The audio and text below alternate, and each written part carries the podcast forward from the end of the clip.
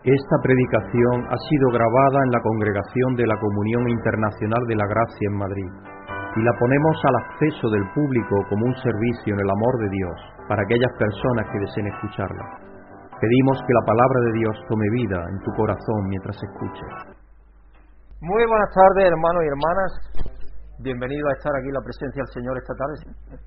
Es un privilegio veros a todos y que estáis medio bien, bien, ¿no? Todos. Vamos a empezar dándole gracias a Dios y queremos darle la bienvenida a Jesús Manuel por estar aquí con nosotros esta tarde y nos da alegría de, poder compartir con Él la palabra de Dios, que es el bien más grande que tenemos que compartir con los demás. Amoroso Dios y Padre, Señor del universo, Creador del cielo y de la tierra, de todo lo que nos vemos y de lo que no vemos a través de tu Hijo Jesucristo, has creado todo, Señor, y lo sostienes por medio de Él.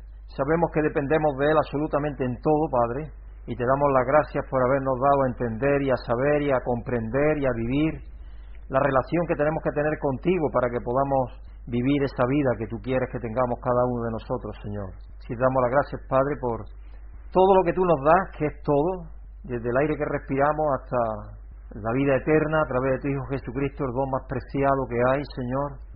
No había forma en la cual nosotros pudiésemos acceder a ese don, ese don que solamente tú lo tienes y tú lo, lo compartes con todos. De hecho, tú creaste para compartir ese don con toda tu creación, Señor. Así que te pedimos, Padre, que estés con nosotros en esta tarde, que nos ayude a entender y comprender lo que tú quieres enseñarnos y que bendiga, Señor, también las vidas de los que no pueden estar aquí con nosotros a consecuencia de diferentes situaciones, como puede ser trabajo o como puede ser ah, problemas de salud o miedo todavía, Señor, porque hay algunas personas que tienen miedo a venir y compartir con nosotros porque todavía les da miedo de salir a la calle incluso y sabemos que ese es un problema que algunas personas están siendo afectadas por él. Así que te pedimos, Señor, que tú bendigas sus vidas, que les des seguridad y les des confianza en ti, porque sabemos que solo tú puedes dar esa confianza que nos lleva a que podamos vivir libremente, porque tú nos has libertado, Señor. Y nosotros sabemos que tenemos que cuidarnos, que tenemos que ser sabios, pero al mismo tiempo no tenemos que tener temor, porque el cristiano no tiene que tener temor. Así que Padre, te pedimos por todos los tuyos alrededor de la tierra, te damos las gracias por cada uno de ellos, nos acordamos de tantas personas que están ahora mismo sufriendo las pérdidas de sus pertenencias, algunas que han perdido sus seres queridos también, Señor, en esas inundaciones tan tremendas que está habiendo en diferentes zonas de Centroamérica.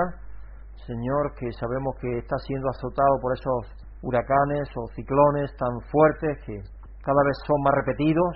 En cuestión de días ha habido dos, Así que, Señor, te pedimos que tú estés con esas personas y que los inspire y los motive, Señor, y en medio del dolor los ayude a acercarse a ti, porque, Señor, tú dices que das consuelo al que busca consuelo y aliento al que acude a ti. Así que te pedimos que estés con nosotros, Señor, que estés con la alabanza y con la predicación y con todo lo que vamos a hacer aquí esta tarde, que sea para darte gloria y honra, Señor, y para que nos enriquezca a nosotros, Señor, y podamos salir de aquí transformados, siendo unas personas mejores y más nuevas, más de acuerdo a la imagen de tu Hijo Jesucristo, porque es el proyecto que tú tienes en nuestras vidas, que caminemos más y más cerca de tu Hijo Jesucristo y que nuestras mentes y corazones sean más semejantes al corazón y la mente de Él. Por medio de tu Espíritu, Señor, es que podemos hacer esto.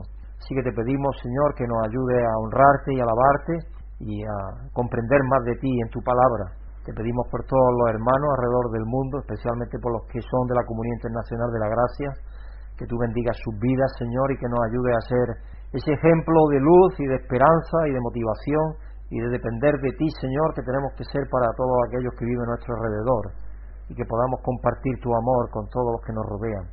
Dándote gracias, Padre, y pidiéndotelo en el nombre santo y bendito de tu Hijo Jesucristo. Amén. Vamos a leer, hermano, en esta tarde el Salmo 100, del 1 al 5, aclamad alegres al Señor, habitantes de toda la tierra, adorad al Señor con regocijo, presentaos ante Él con cánticos de júbilo, reconoced que el Señor es Dios, Él nos hizo y somos suyos, somos su pueblo, ovejas de su prado. Entrar por sus puertas con acción de gracias, venid a sus atrios con himnos de alabanza, dadle gracias, alabad su nombre, porque el Señor es bueno y su gran amor es eterno su fidelidad permanece para siempre. Este es un salmo de llamada a la adoración a Dios, de venir a adorar a Dios por sus bondades, por su misericordia. por su fidelidad, por su gran amor. Y eh, de esta semana, este salmo está invitando a las ovejas del su prado, las ovejas del prado de Dios, a cantar alabanza al Señor. Ovejas del prado de Dios somos todos los seres creados, pero principalmente aquellos que ya Dios ha conocido personalmente y que nosotros hemos respondido a ese conocernos de Dios. Y por supuesto sabemos que nos invita a cantar alabanzas al Señor que es digno de la gloria universal. Por eso que dice, habitante de toda la tierra, venid. Hay otro salmo que solamente lo friñe a Israel. Pero este salmo es uno de los salmos universalistas, uno de los salmos que la invitación es a cantar todos. Sabéis que otros salmos hay en los cuales incluso incluye la creación. Cuando dice venir los olmos de los chopos, todo a alabar a Dios. Es decir, toda la creación que Dios ha hecho, la ha hecho para que la a Dios. Así que aclamás alegre al Señor, habitante de toda la tierra. Adorad al Señor con regocijo. ¿Y quiénes son las ovejas de su prado? Su pueblo. Aquellos que son guiados y apacentados y pastoreados por el Señor Jesucristo. Así que vamos a alabar a Dios con todo nuestro ser en esta tarde. Le damos las gracias a De Noel por preparar la alabanza y a Jennifer y a Leticia por venir aquí al frente y cantar con todos nosotros. Llevarnos en alabanza. Buenas tardes, hermanos y hermanas. Vamos a alabar a Dios.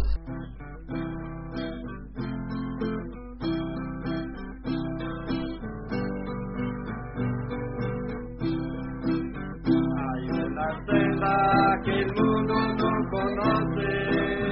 Hay una senda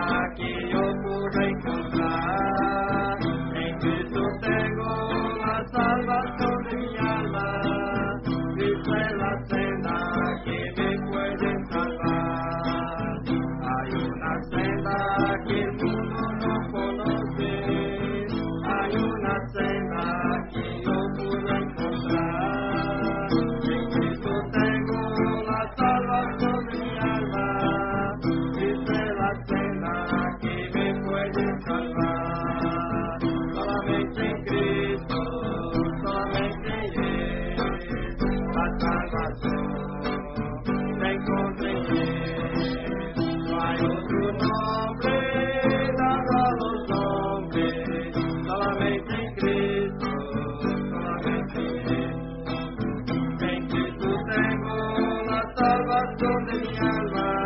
Cristo es la senda, Cristo es la senda. En Cristo tengo la salvación de mi alma. Solamente en Cristo, solamente en Él. Senhor, graças por estarmos com o Senhor nessa tarde, por Tu estar com nós outros, abrindo nossas mentes. E graças por esse tempo de adoração, de alabança e de cânticos ao Senhor. Pedimos que nos capacite a entendermos e compreendermos Tua vontade através de Sua palavra e que a cada dia podamos ser uma igreja forte, uma igreja que teme ao Senhor e que busca a estar crescendo nele, Senhor. Em nome de Jesus, pedimos e agradecemos e para todos sempre. Amém. Gracias de Noel, muchas gracias y Leticia y Jennifer por llevarnos en alabanza a Dios. Vamos a dar gracias a Dios porque nos hizo y somos suyos, porque eso es lo que el Salmo nos dice, hemos cantado también, así que vamos a darle gracias a Dios por ello. ¿Hay alguien que quiera dar gracias a Dios por ello? Porque Dios nos hizo y somos suyos. Eterno Padre Celestial, Señor, te damos las gracias porque somos tus hijos, Señor. Tú no haces excepción de personas así.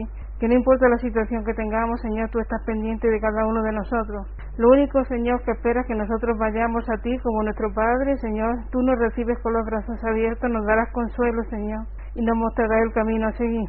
Así que te damos muchas gracias, Señor, por ser nuestro proveedor y estar a cargo de cada uno de nosotros. Así que quiero pedir la bendición por todo el mundo, donde quiera que esté, Señor, que conforme a tu voluntad, Señor, se abra su mente y su corazón, Señor, y caminen contigo. Gracias por todo, en el nombre de tu Hijo Jesucristo. Amén. Amén. Vamos a dar gracias a Dios, hermanos, porque es bueno y su gran amor es eterno y su fidelidad permanece para siempre, que el Salmo también nos lo ha dicho.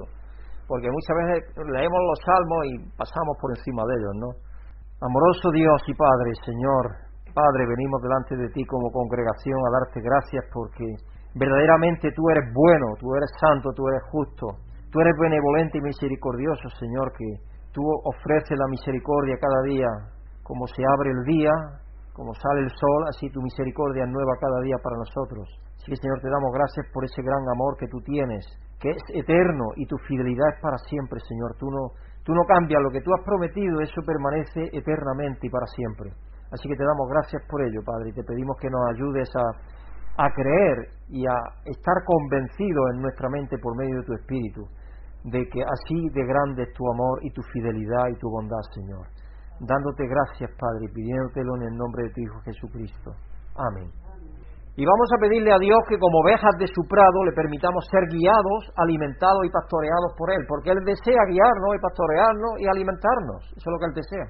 Pero nosotros somos los que, por eso yo, ahora yo, si dais cuenta, cuando yo envío un mensaje no digo que Dios te bendiga, Dios nos bendice a todos, Dios hace llover sobre buenos y malos.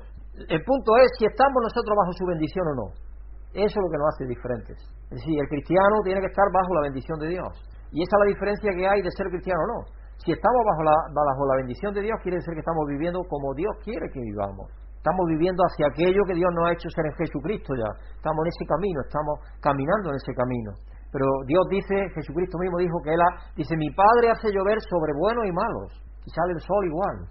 Muchas veces pensamos que nosotros somos de alguna manera algo muy especial, muy especial. No, para Dios todos son especiales. Cristo murió por todos los seres humanos, no nos engañemos. Por todo absolutamente como Brígida ha estado orando. Amoroso Padre, tú dices que somos las ovejas de tu prado. Tu Hijo Jesucristo es el buen pastor. Y Señor, nosotros venimos delante de ti a darte gracias, Padre, porque es así. Y tú tienes una vara y un callado que nos guían y nos fortalecen y nos motivan y nos alientan. Así que te queremos pedir, Padre, que tú nos ayudes a ser guiados, alimentados y pastoreados cada día por ti, Señor.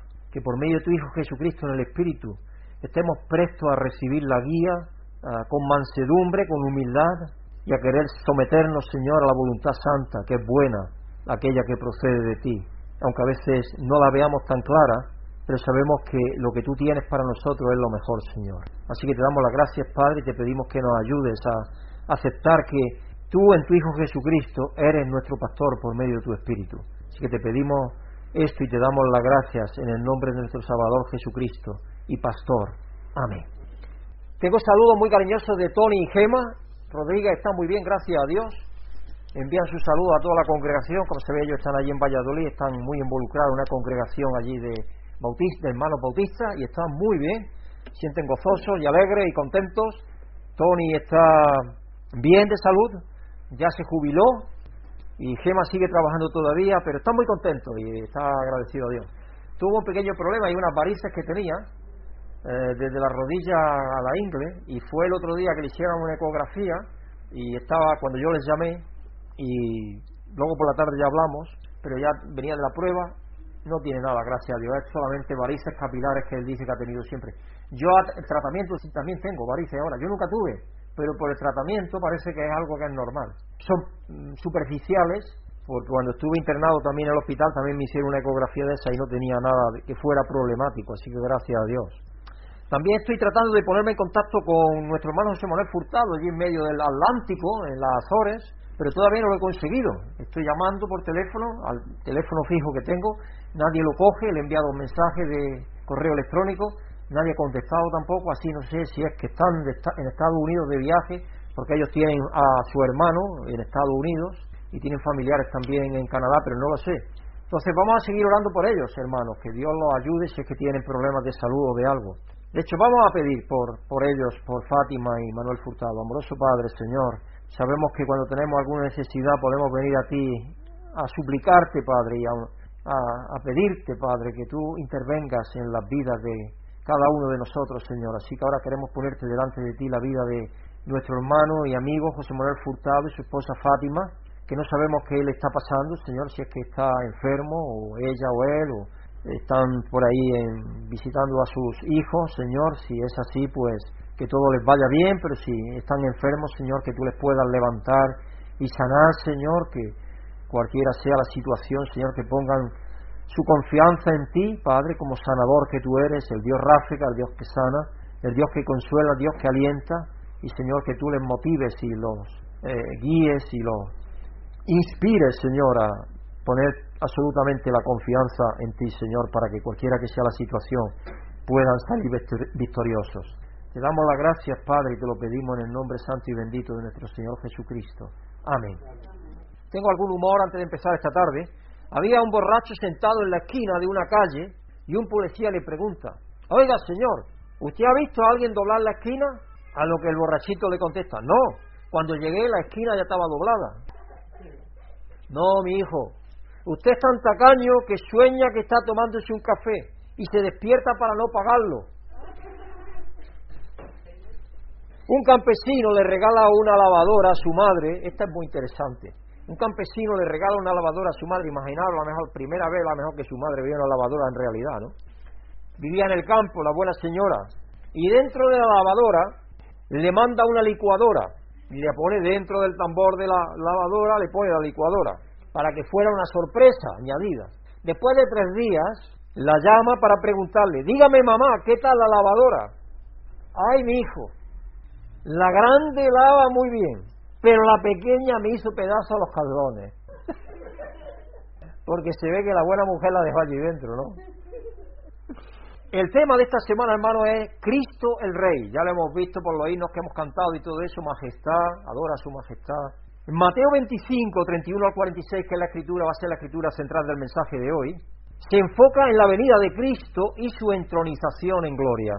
Toma como su compañero el texto de Ezequiel 34, 11 al 16 y luego del 20 al 24, donde el Señor se compara a sí mismo como un pastor que cuida sus ovejas.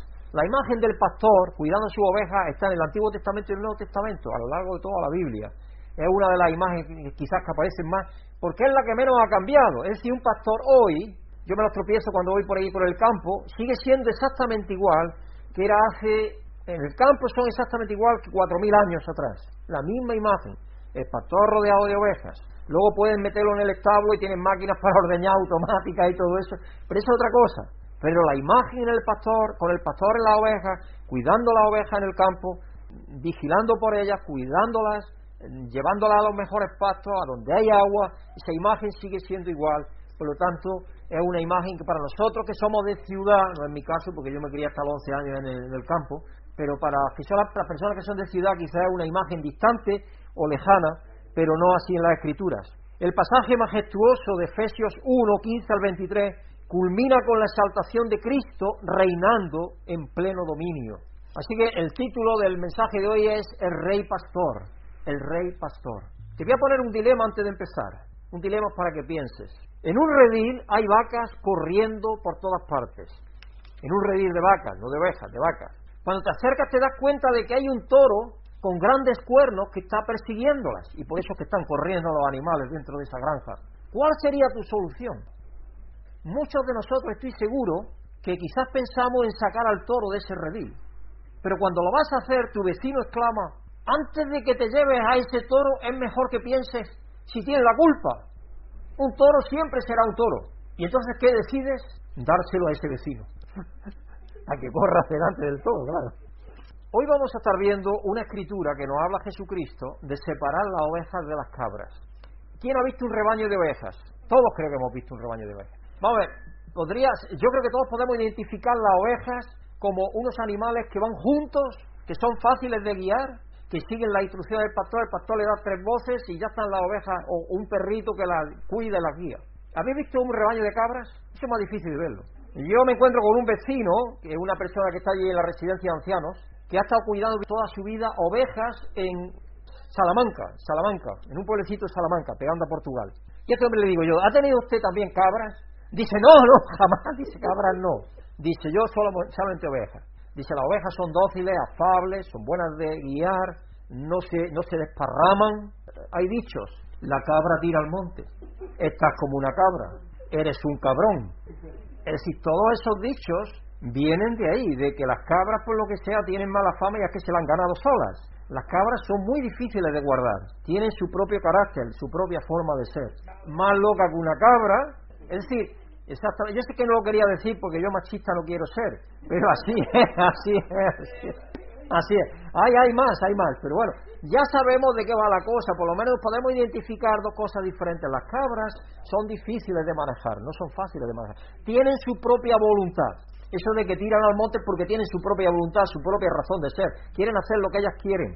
Yo a veces se lo digo a mi esposa porque cuando vamos al campo, cuando vamos al campo a buscar seta o a buscar otra cosa o a pasear, y yo le digo, mira, ponte ahí a mi vera y vamos los dos caminando y cubrimos un terreno para ir viéndolo todo. No, ella de pronto se va por allí, por cualquier parte y va por, a lo suyo, a lo suyo va. Y entonces cuando yo le digo, dice, eres una cabrilla loca. Hermano, Jesús es nuestro buen pastor. En el tiempo del profeta Ezequiel, el pueblo de Israel necesitaba encarecidamente un pastor, porque estaban perdidos, estaban en el exilio.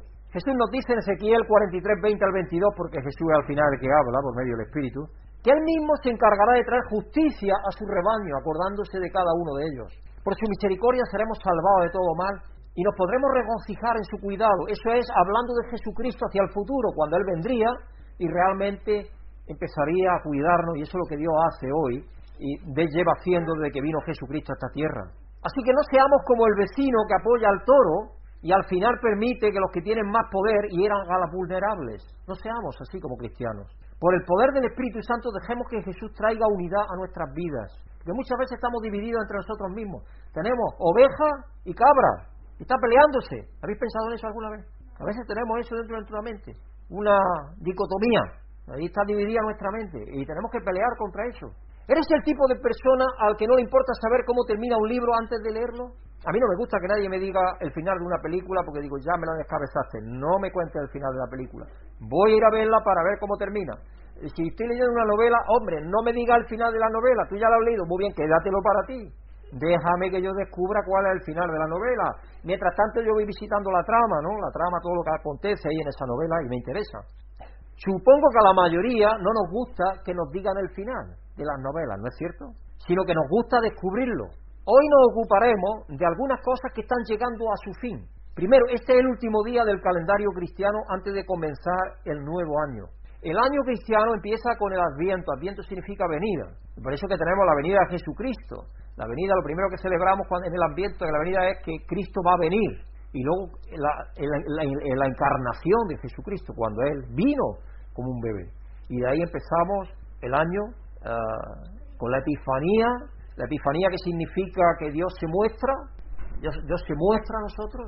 Bueno, después de ello, perdón, después de ello tenemos luego la Pascua, tenemos la vida y pasión de Jesucristo, la Pascua, tenemos Pentecostés, tenemos la ascensión de Cristo, pero ese tiempo entre la ascensión de Cristo y el Adviento es el tiempo que se llama ordinario y ese es el tiempo en el cual hemos estado. Y eso es como organizan los evangelios, cómo están organizados los evangelios en realidad. Así, lo que pasa es que muchas veces no pensamos, pero así es como están organizados los evangelios. ¿Por dónde empiezan? Empiezan por el Adviento, empiezan por la venida de Jesucristo, ¿no es cierto? Y terminan con la segunda venida de Jesucristo. Y además el pasaje de Mateo 25, 31 al 46 nos llevará al final del Evangelio de Mateo. Este, este pasaje marca el final de la vida y el misterio, el ministerio de Cristo antes de su muerte y resurrección. Y este día podrá pondrá especial énfasis en Jesús como rey, un final apropiado para toda la narrativa bíblica. ¿Por qué estamos haciendo todo este trabajo preliminar? Porque si alguna vez has leído el último capítulo de un libro o has visto la última escena de una película sin escuchar la historia completa, corre el riesgo de llegar a suposiciones distorsionadas y sacar conclusiones erradas, ¿no es cierto? Eso que puede pasar. Tú te puedes hacer tu propia imagen, tu propia historia, tú lees el final de una novela y tú dices, bueno, pues el desarrollo anterior ha sido así, así. Y no, señor, no ha sido así, es de otra manera totalmente distinta. Entonces, no, no, hay que leerlo todo. Este pasaje en particular, lamentablemente, a veces ha sufrido de esta manera. Así que vamos a intentar terminar bien. Ahora le vamos a pedir, oh Maribí, te tocaba Maribí a ti, te la, te la hemos guardado. Buenas tardes, hermanos y hermanas. Dios os bendiga a los que estáis aquí y a todos los que escuchéis esta grabación. La escritura central del mensaje de hoy se encuentra en el Evangelio de Mateo, capítulo 25, versículos 31 al 46. Y dice lo siguiente en las palabras del Señor. Cuando el Hijo del Hombre venga en su gloria, con todos sus ángeles, se sentará en su trono glorioso Todas las naciones se reunirán delante de él y él separará a unos de otros, como separa el pastor las ovejas de las cabras. Pondrá las ovejas a su derecha y las cabras a su izquierda. Entonces dirá el rey a los que están a su derecha, Venid vosotros a quienes mi Padre ha bendecido, recibid vuestra herencia, el reino preparado para vosotros desde la creación del mundo, porque tuve hambre y me disteis de comer, tuve sed y me disteis de beber, fui forastero y me disteis alojamiento, necesité ropa y me vestisteis, estuve enfermo y me atendisteis, estuve en la cárcel y me visitasteis. Y le contestarán los justos, Señor, ¿y cuándo vimos, te vimos hambriento y te alimentamos, o sediento y te dimos de beber? ¿Cuándo te vimos como forastero y te dimos alojamiento, o falto de ropa y te vestimos? ¿Cuándo te vimos enfermo o en la cárcel y te visitamos? El rey les responderá, os aseguro que todo lo que hiciste por uno de mis hermanos, aún por el más pequeño, por mí lo hicisteis. Después dirá a los que están a su izquierda, apartaos de mí, malditos, al fuego eterno preparado para el diablo y sus ángeles, porque tuve hambre y no me disteis nada de comer, tuve sed y no me disteis nada de beber, fui forastero y no me disteis alojamiento, necesité ropa y no me vestisteis, estuve enfermo y en la cárcel y no me visitasteis. Ellos también le contestarán, Señor, ¿cuándo te vimos hambriento o sediento o como forastero o necesitado de ropa o enfermo o en la cárcel y no te ayudamos? Él les responderá, os aseguro que todo lo que no hicisteis por el más pequeño de mis hermanos, tampoco lo hicisteis por mí. Aquellos irán al castigo eterno y los justos a la vida eterna. Muchas gracias, Maribí. Este pasaje empieza en la forma de una parábola. Se nos da un símil que involucra a un pastor que separa a ovejas y cabras. Hemos visto un poco el carácter que tiene cada uno de esos animales. El otro día, de hecho, estábamos Brígida y yo en una zona donde hacía mucho tiempo que no habíamos ido y así al frente se veía en lontananza bastante lejos un rebaño todo junto, todo junto. Y cuando volvimos, que eh, había pasado mucho tiempo, todavía seguía el rebaño prácticamente en el mismo sitio, eh, porque había mucha hierba sin haberse movido. Y yo estaba reflexionando en eso, ¿no? Cómo, cómo las ovejas son dóciles y, están juntas y les gusta estar juntas y, y, están caminando ahí y venga, venga a comer ahí porque las ovejas son así, las cabras no son así, las cabras son muy, muy inquietas, están saltando siempre, quieren irse a lo, a lo lejos, quieren irse por ahí a cualquier parte. Y esta parábola se abandona rápidamente dejando el resto del pasaje para representar una escena de juicio. Así que debemos de proceder sin aferrarnos a cualquier interpretación literal. De lo que podemos agarrarnos firmemente es de sobre quién trata este pasaje. Este pasaje trata sobre Jesús, sobre todo trata sobre Jesús. Cuando el Hijo del Hombre venga en su gloria, con todos sus ángeles, se sentará en su trono glorioso. Trata de Jesucristo por encima de todo. Jesús se le representa desde el principio como el Hijo del Hombre. Y después de estar sentado en el trono de gloria, a partir de ahí se le reconoce como el Rey y el Señor. El Rey y el Señor. Al final, Jesús es Rey. Este es el mismo Jesús que entró en nuestro quebrantamiento, en nuestro dolor, en nuestra oscuridad, para llevarnos a su reino glorioso. Es aquella escritura que yo os he mencionado tantas veces en Juan 12:32, cuando el Hijo del Hombre se ha levantado sobre la tierra, y dijo Jesucristo dice, cuando yo se ha levantado sobre la tierra, atraeré a todos a mí. Eso fue lo que él hizo. Él vino para llevarnos a su reino glorioso. Él no se aparta de los que juzga, ni su juicio es diferente al de su Padre podemos estar seguros de que Jesús tiene como objetivo llevarnos a su gloria y a su propia relación con el Padre. Porque muchas personas tienen una idea errada de Dios. Y es que Jesucristo es como un Dios inferior que aquieta al Padre, que es tremendamente furioso. Es una idea errada totalmente. Porque no conocen ni lo que es Dios, porque no conocen la naturaleza de Dios, porque Dios es uno y la voluntad de Dios es la misma y única. Padre, Hijo y Espíritu Santo tienen exactamente la misma voluntad no hay dos voluntades, sino solamente una, tres personas distintas, pero un Dios verdadero. Y no es esa idea, esa idea es una idea de las religiones falsas orientales y todo eso. Aquellos dioses que tenían que sacrificarle a los hijos y que tenían que hacerle grandes sacrificios para aquietarlos y amansarlos, para que lloviera o para que eh, dejara de llover Toda esa idea es una idea oriental falsa. Podemos estar seguros de que Jesús tiene como objetivo llevarnos a su propia relación con el Padre. La misma relación que Jesús mantuvo durante toda su vida y ministerio, incluida su muerte y resurrección culminante. Nota el alcance del reinado de Jesús como rey. Todos los ángeles y todas las naciones están reunidos ante él. Todo lo que hay.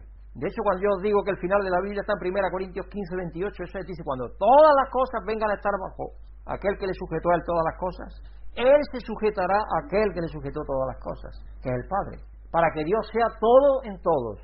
Este es el final del plan de Dios. Así que este es el fin que el Padre tenía en mente desde antes del comienzo de la creación.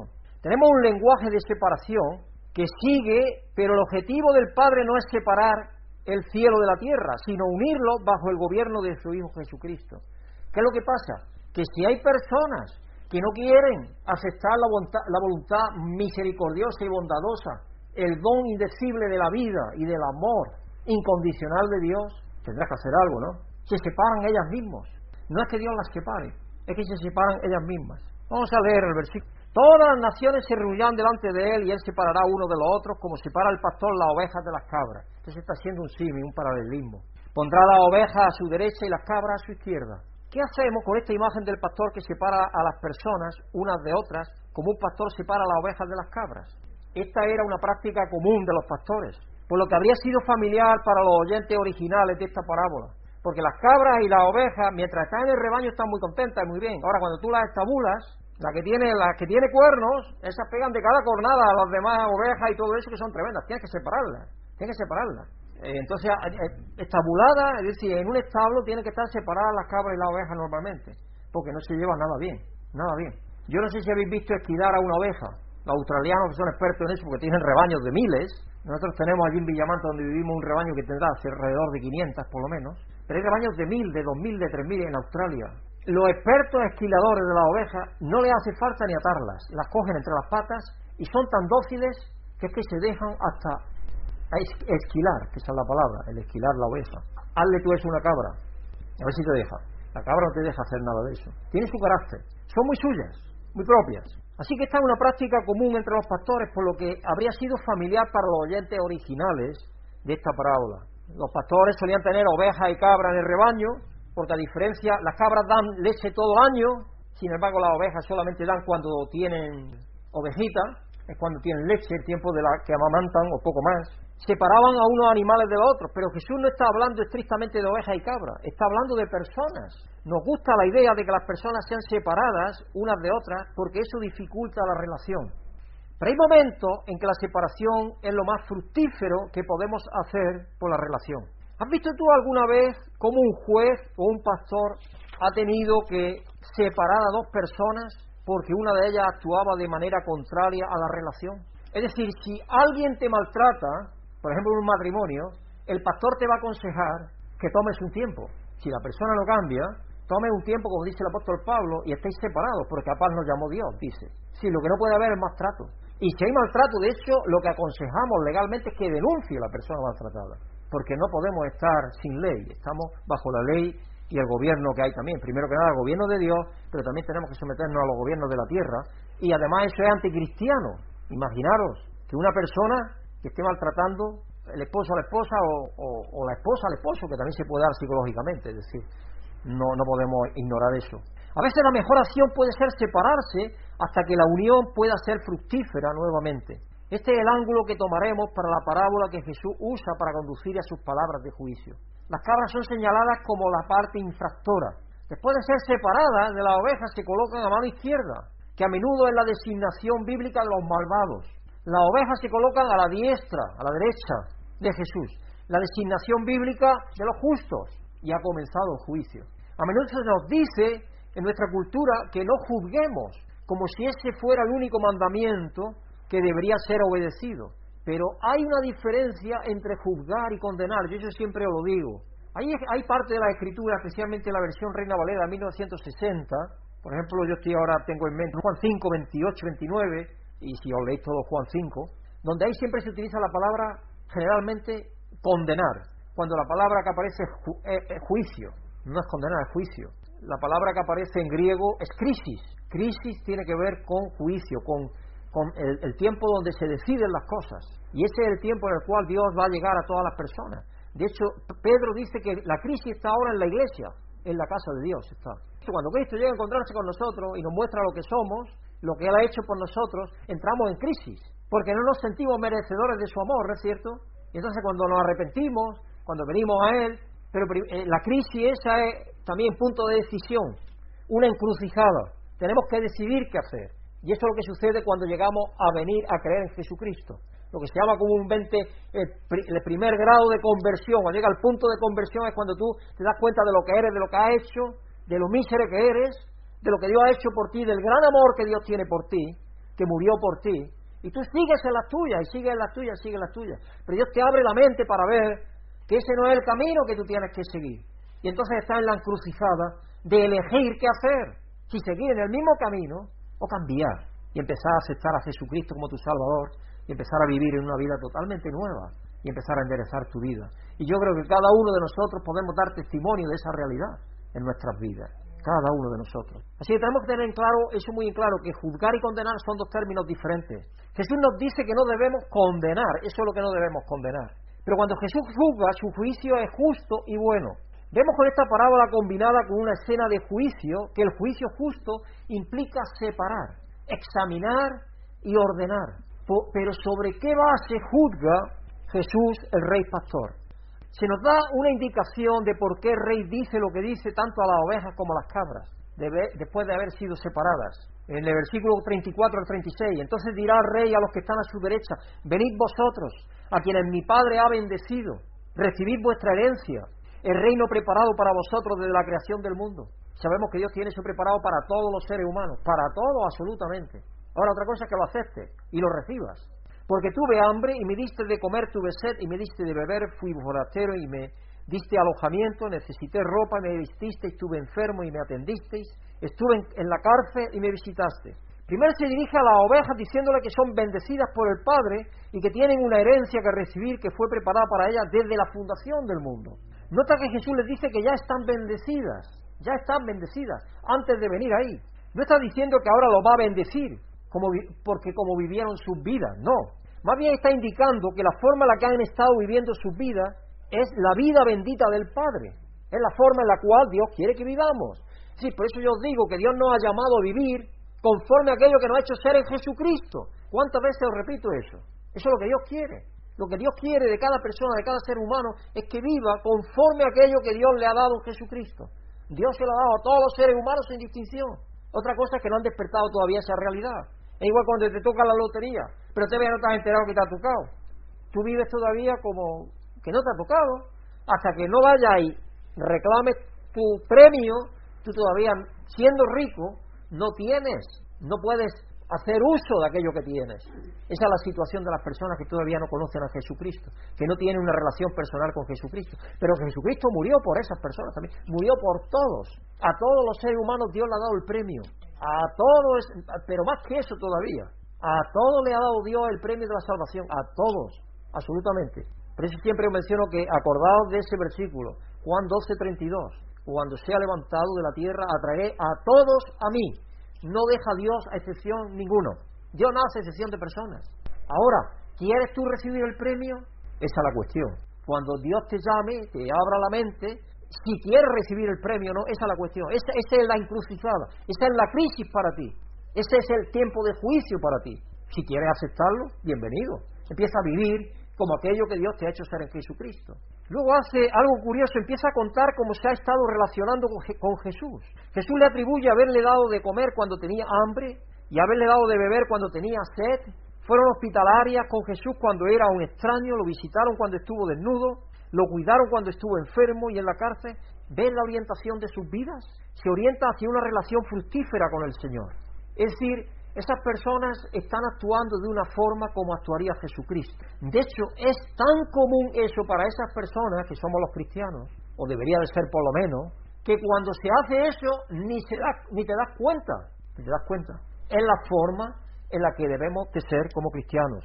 Y aquí es donde podemos rascarnos la cabeza. Las ovejas no tienen ni idea cuándo hicieron algo así. Parecen completamente desconcertados por el juicio de Jesús sobre ellos.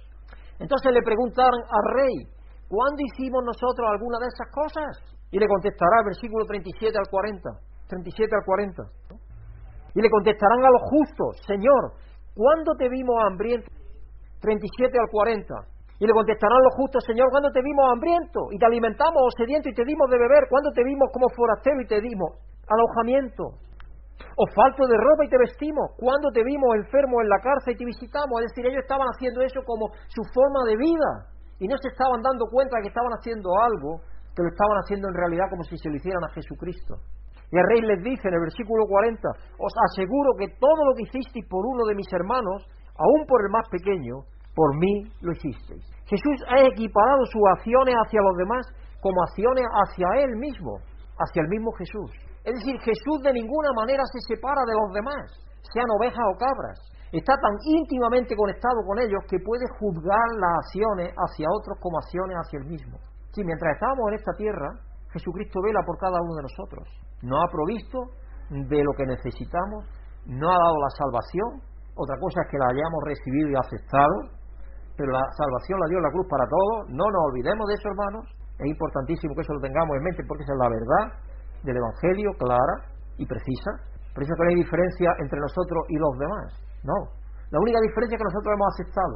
Alguien dijo que el cristiano es un pordiosero que sabe decirle a otro pordiosero dónde ha encontrado pan, sabe ya dónde ir a alimentarse, pero era un pordiosero exactamente igual, sin duda. Ahora Jesús se dirige a las cabras de manera similar a como lo hizo con las ovejas, pero solo que en forma negativa. En lugar de decirles que son bendecidas, declara que son lo contrario. Versículo 41 al 46. Después dirá a los que están a su izquierda, apartados de mí, maldito, al fuego eterno preparado para el diablo y sus ángeles. Porque tuve hambre y no me diste nada de comer, tuve sed y no me diste nada de beber. Fui forastero, no me diste alojamiento, necesité ropa y no me vististeis. Estuve enfermo y en la cárcel y no me visitasteis. Ellos también le contestarán, Señor, ¿cuándo te vimos hambriento o sediento como forastero necesitado de ropa? ¿O enfermo o en la cárcel y te ayudamos? Él le responderá, os aseguro que todo lo que no hicisteis por el más pequeño de mis hermanos, tampoco a mí me lo hicisteis. Aquellos irán al castigo eterno y los justos a vida eterna. Esa es la frase final. Una vez más, no los está maldiciendo por malos méritos, sino que está mencionando lo que ya está ahí. Su forma de vivir no ha sido conforme a lo que Jesucristo lo ha hecho ser. No han vivido conforme a lo que Jesucristo lo ha hecho ser. No tiene que ver con la obra, con la salvación es por gracia. No tiene que ver con las obras, no nos engañemos no han andado en las obras que Jesucristo preparó de antemano para que anduviesen en ellas, que nos llevan a ser semejantes a Jesucristo. Ese es el punto. No es ganarse la salvación en absoluto, por obras, nada de eso.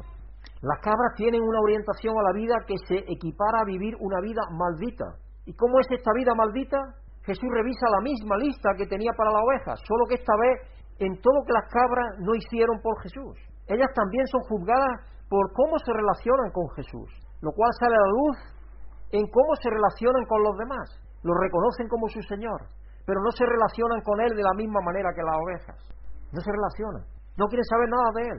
Por eso es que coge la figura de la cabra, porque la cabra no quiere saber nada con el, con el cabrero, no quiere saber nada con el pastor. La cabra quiere irse sola por ahí al monte. Por eso que tenemos el dicho de la cabra tira al monte. La cabra quiere irse sola, tiene su propia independencia, su propia voluntad. No, yo sé más que el pastor. Mientras que las ovejas se dejan guiar por el pastor. Esa es la actitud que hay diferente. Y entonces, indiscutiblemente, al tener esa actitud, no están viviendo de acuerdo a la voluntad del pastor. Eso es lo que sucede. Y si no están viviendo de acuerdo a la voluntad del pastor, ¿cómo vas a tenerlas juntas con las ovejas? No puedes tenerlas. Puedes tenerlas. De hecho, yo lo que pienso, si uno profundiza en esta parábola, y espero que vosotros profundicéis, porque a veces no tenemos tiempo para desarrollar el mensaje en toda la profundidad que tiene, pero si nosotros pensamos, todos nosotros éramos cabras, ¿verdad o no? Todos éramos cabras, todos íbamos corriendo de acuerdo a nuestra propia voluntad, estábamos descarriados, dice el profeta, los profetas y todo eso, cada uno andábamos conforme a nuestros caminos, haciendo nuestra propia voluntad, ajeno a la voluntad de Dios. Éramos cabras, todos. Dios nos atrajo a Él y cuando nosotros nos dimos cuenta de lo que éramos, aceptamos al buen pastor como guía, como salvador, como el proveedor, al Espíritu Santo como el alimento que guía nuestras vidas, iluminada en su palabra, y empezamos a, caminar en su camino. E, eso es lo que hace la diferencia. La diferencia es esa. La diferencia tiene que ver con si aceptamos y recibimos lo que Jesucristo ha hecho por nosotros, que es una transformación, es transformarnos de cabras a ovejas. Eso es lo que hace Jesucristo. De pecadores, que queríamos cada uno hacer nuestra propia voluntad, yendo por el mundo, haciendo nuestra libre albedrío, sin limitación ninguna, sin ley ninguna, haciendo lo que nos diera la gana, creyendo que ese era el camino más adecuado, cuando sabemos que no, que el camino ese es de muerte, porque lo que dice allí Ezequiel, hay caminos que al hombre le parecen eh, derechos, pero son caminos torcidos y caminos de muerte, no es de vida, es de muerte. Y así caminábamos. Y cada uno de nosotros, si nos examinamos, sabemos que esa era la verdad, la verdad, hasta que vinimos a reconocer a Jesucristo. Así que el uso que Jesús hizo de las cabras para representar a las personas que no tienen en cuenta a aquellos que consideran inferiores a ellas. Entonces esas personas están viviendo una vida contraria a la que se encuentra la relación compartida entre el Padre, el Hijo y el Espíritu, porque es donde Dios nos ha metido. Dios trata de que vivamos el tipo de relación que Dios Padre, Dios Hijo y Dios Espíritu Santo tiene. Y a esa relación de amor incondicional a la que quiere Dios entrarnos, a esa relación. Así que las personas que no quieren, al final de todo, que no quieran estar en esa relación, no tiene sentido que estén ahí, porque están en contra de su propio deseo. Y Dios no cambia el deseo a nadie. La voluntad no la tronca a Dios, a nadie. El amor no puede imponerse. Tú no puedes imponer a nadie que te ame. No lo puedes imponer. Tiene que ser convicción, convicción personal en tu mente, deseo en tu corazón. Y si eso no existe, esa persona no puede estar ahí, no puede estar. Dios unitrino, nunca ha existido una relación caracterizada por tal menosprecio del uno por el otro en toda la eternidad. Si Dios Padre, Dios Hijo, Dios Espíritu Santo se han estado amando continua y eternamente. Nunca ha habido otra cosa diferente. Dios es amor. Y es eso lo que sostiene la relación, el amor. Es decir, el Padre, el Hijo glorifica al Padre y el Espíritu glorifica al Hijo y al Padre. Y el Padre glorifica al Hijo y al Espíritu Santo y así sucesivamente. Es, es un continuo glorificarse uno a otro por el amor, por medio del amor. ¿Qué, ¿Qué ejemplo tenemos? Jesús no vivió así entre nosotros. Y no es la vida bendita que comparte con nosotros. Jesús es amor incondicional, tanto que nos dio su vida. Entonces no es la herencia, no es la herencia preparada para nosotros desde la fundación del mundo.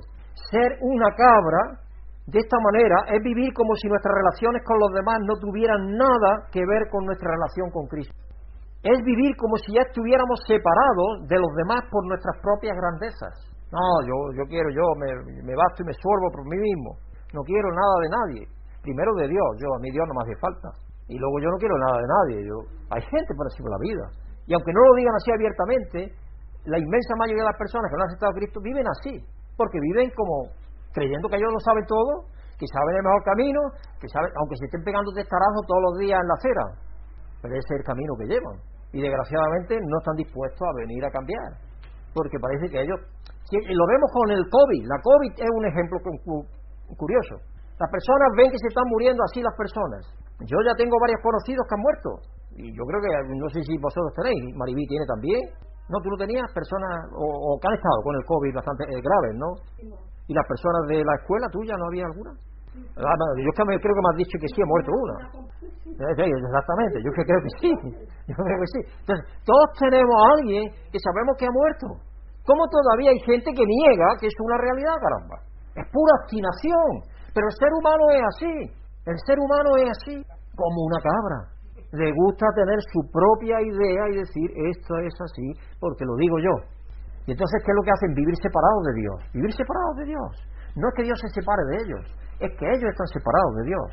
Es colocarse en un trono hecho por uno mismo, donde la gloria se acumula para la adoración de uno mismo y el rey de toda la creación es rechazado a causa de un juicio pobre, que el que se ve en los talentos. Porque yo sé que tú quieres llegar donde no sembraste y por recoger donde no pusiste. ¿Acordáis aquella parte? En el Evangelio, en la parte de la parábola de los talentos, que el que le da a uno hace juicio de Dios. Es que has añadido eso. Y está en todo este contexto. En todo este contexto está. De antes de que Jesucristo eh, es entronizado. ¿No sabe Jesús que la cabra tira al monte? Así que ¿por qué caramba esperaría que me rebajara para servir a criaturas tan lamentables que no puedan alimentarse ni vestirse por sí mismas? Eso es lo que piensa la cabra. El orgulloso, el vanidoso, Dice, no, yo por qué tengo que ayudarle a nadie, ni yo no, yo me valgo por mí mismo, ¿por qué los demás no lo hacen? Lo primero que dicen las personas. Pero no nos pensamos qué capacidad tiene esa persona, qué educación, dónde ha nacido, en qué medio, qué oportunidad ha tenido en la vida. Eso no es lo que pensamos. Lo primero es rechazarlas. Pero Jesucristo no rechaza a nadie. Esa es la diferencia. Y quiere que seamos así como Él es. Así quiere que seamos. Y ahora llegamos al juicio. Aquellos irán al castigo eterno y los justos a la vida eterna.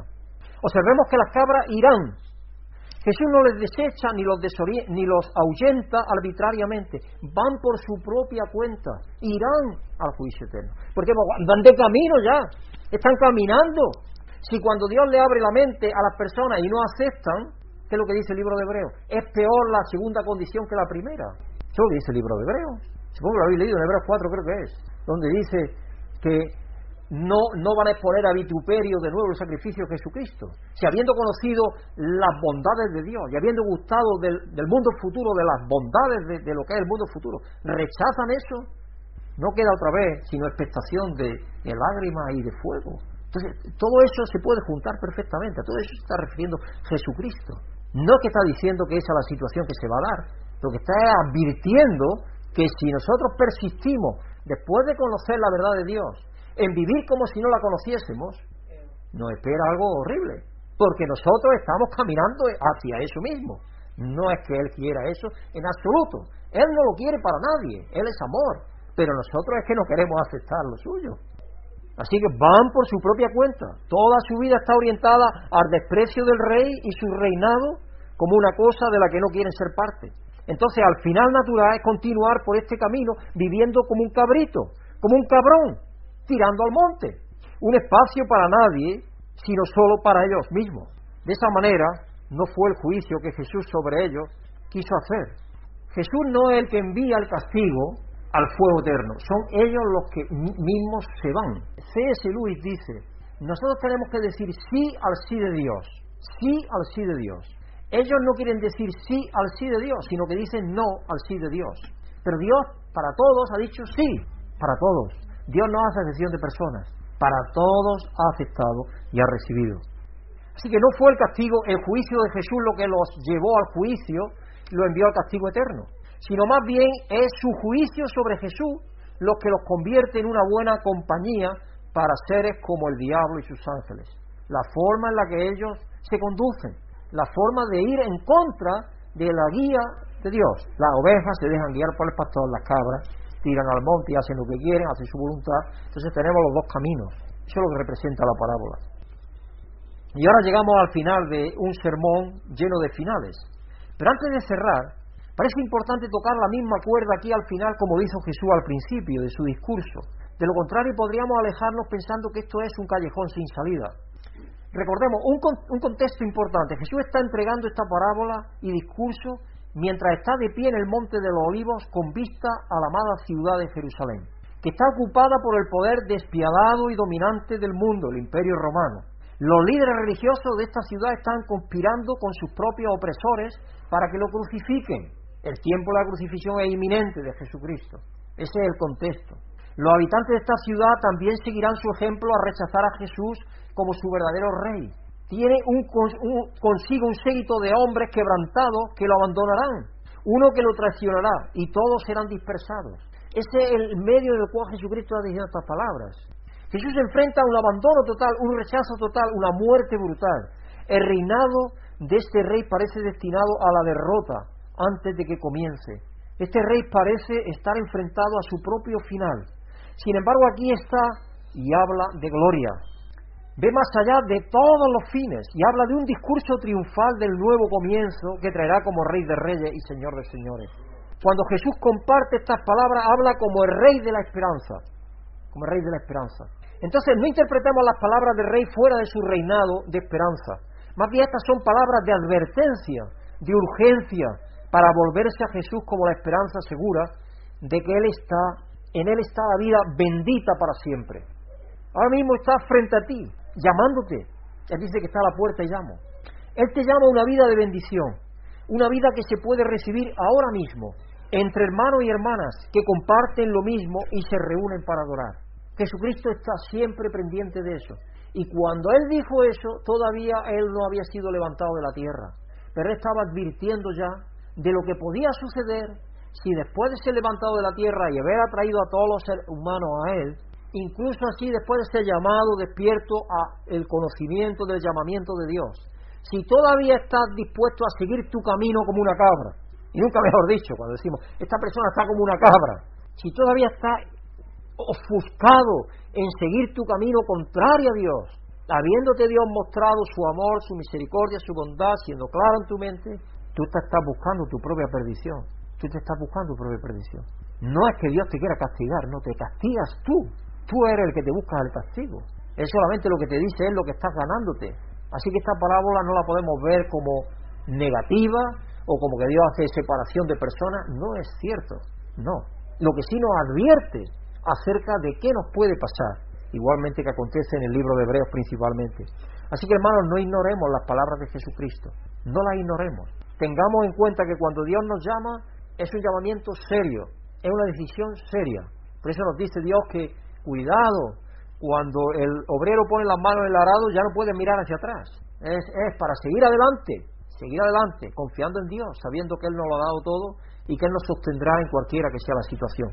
Que Dios os bendiga, hermanos, que disfrutéis de una buena semana y que nos ayude a compartir las buenas noticias que Él tiene para nosotros. Thank you.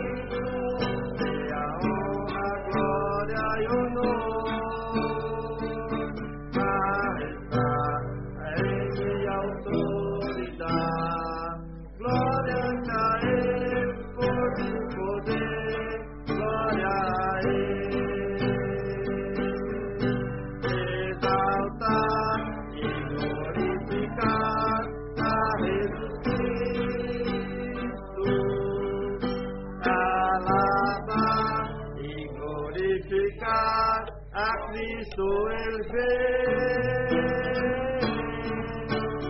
Majestad, adora tu majestad.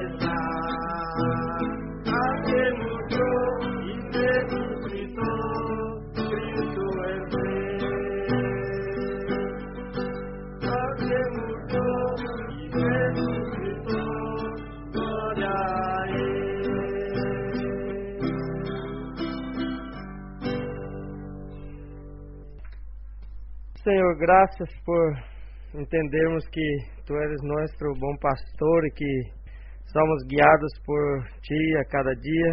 Queremos dar graças porque somos uma família de irmãos e irmãs que foram fomos comprados por Ti por el sangue precioso derramado em la cruz. Graças também porque tudo por amor a nós outros e para manifestar a grandeza de, do amor do Senhor a nós, a nós outros uma vez que somos salvos, redimidos por Ti, que vengamos sempre e podamos sempre alabar, adorar e propagar sempre esse evangelho a outras pessoas para que todo todo ser humano, todas as pessoas conozcam Jesus Cristo e vivam vida abundante em Ele. Graças em nome de Jesus É que pedimos e te alabamos e agradecemos hoje para todos sempre. Amém. Si has sentido la bendición de Dios por medio de esta predicación, agradecemos tus oraciones y apoyo para que este ministerio pueda seguir siendo usado por Dios para bendecir a otros. Pedimos que el amor y la paz de Dios, que sobrepasa todo conocimiento, llenen tu vida.